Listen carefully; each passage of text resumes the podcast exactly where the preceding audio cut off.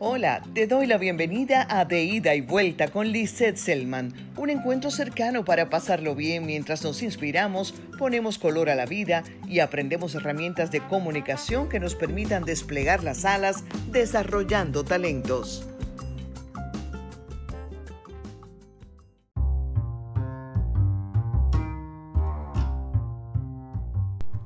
Antes de todo te pido que no creas nada de lo que señale, solo que tengas suficiente apertura como para recibir la información, guardarla en tu interior y cuando sientas que es el momento oportuno, la evalúes, proceses, filtres, investigues y hagas tuyo lo que tu intuición te diga que tiene sentido.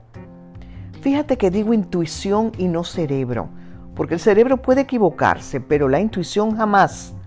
Para sorpresa de algunos, es el sentido más importante a desarrollar y al que menos caso ponemos. En la mente residen la imaginación, la memoria, la atención, el juicio, el discernimiento y la conciencia, según la edad, la acumulación de experiencia y el código moral de cada quien. En la intuición reside la certeza desde un conocimiento acumulado e inconsciente, pero impulsado por la energía que nos hace uno con Dios, con el cosmos. En la mente ocurren todos los procesos de raciocinio como medir, comparar, analizar, diferenciar, inducir o deducir. La intuición, en cambio, es ese impulso que nace del interior y que nos guía hacia lo preciso inequívocamente con una respuesta certera. Lo que somos es el resultado de nuestro contexto cultural, nuestra educación familiar, escolar y académica, el ámbito social en el que nos desenvolvemos y tantos otros factores que inciden en mayor o menor escala. En ello va el componente individual capaz de hacer que todo tome el rumbo que fijemos. Obviamente, si nuestra crianza y crecimiento se produjeron en un ambiente sano, estimulante y de respeto, la tarea será más fácil y los resultados mediana y positivamente predecibles.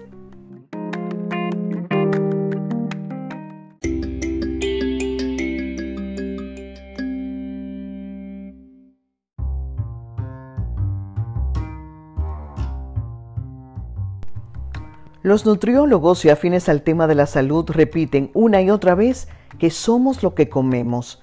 En lo personal, trabajando tantos aspectos de la comunicación, insisto en que expresamos lo que somos verbal y gestualmente. El nivel del vocabulario de una persona manifiesta su grado cultural y de conocimiento, pero igualmente el tipo de léxico que utiliza en su expresión dice de su educación y también de su actitud. ¿Qué pensamos de esas personas a las que se les pregunta, ¿qué tal? ¿Cómo estás? Y responden, mal, pero tú no tienes la culpa. ¿O qué sentimos ante esas otras que están siempre emocionalmente muy cargadas o andan con el peso del resentimiento encima? Nos agotan, ¿verdad? La energía y las expresiones verbal y gestual van de la mano. Las palabras solas no tienen el peso que les imprime la intención esta, a su vez, se deriva de las emociones y genera una actitud, así como una expresión verbal. Por tanto, recuerda abrir espacios de silencio para encontrarte contigo mismo y escuchar tu voz interior.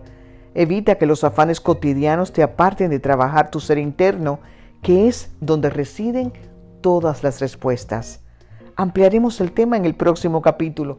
Por favor, no te lo pierdas. Hasta aquí hemos llegado en este capítulo. Te deseo buena vida. Visita mi página web liselman.com y búscame en las redes sociales como arroba liselman y hagamos más fuerte nuestra comunidad. Te extiendo mi gratitud y la invitación a encontrarnos en el próximo capítulo de Ida y Vuelta.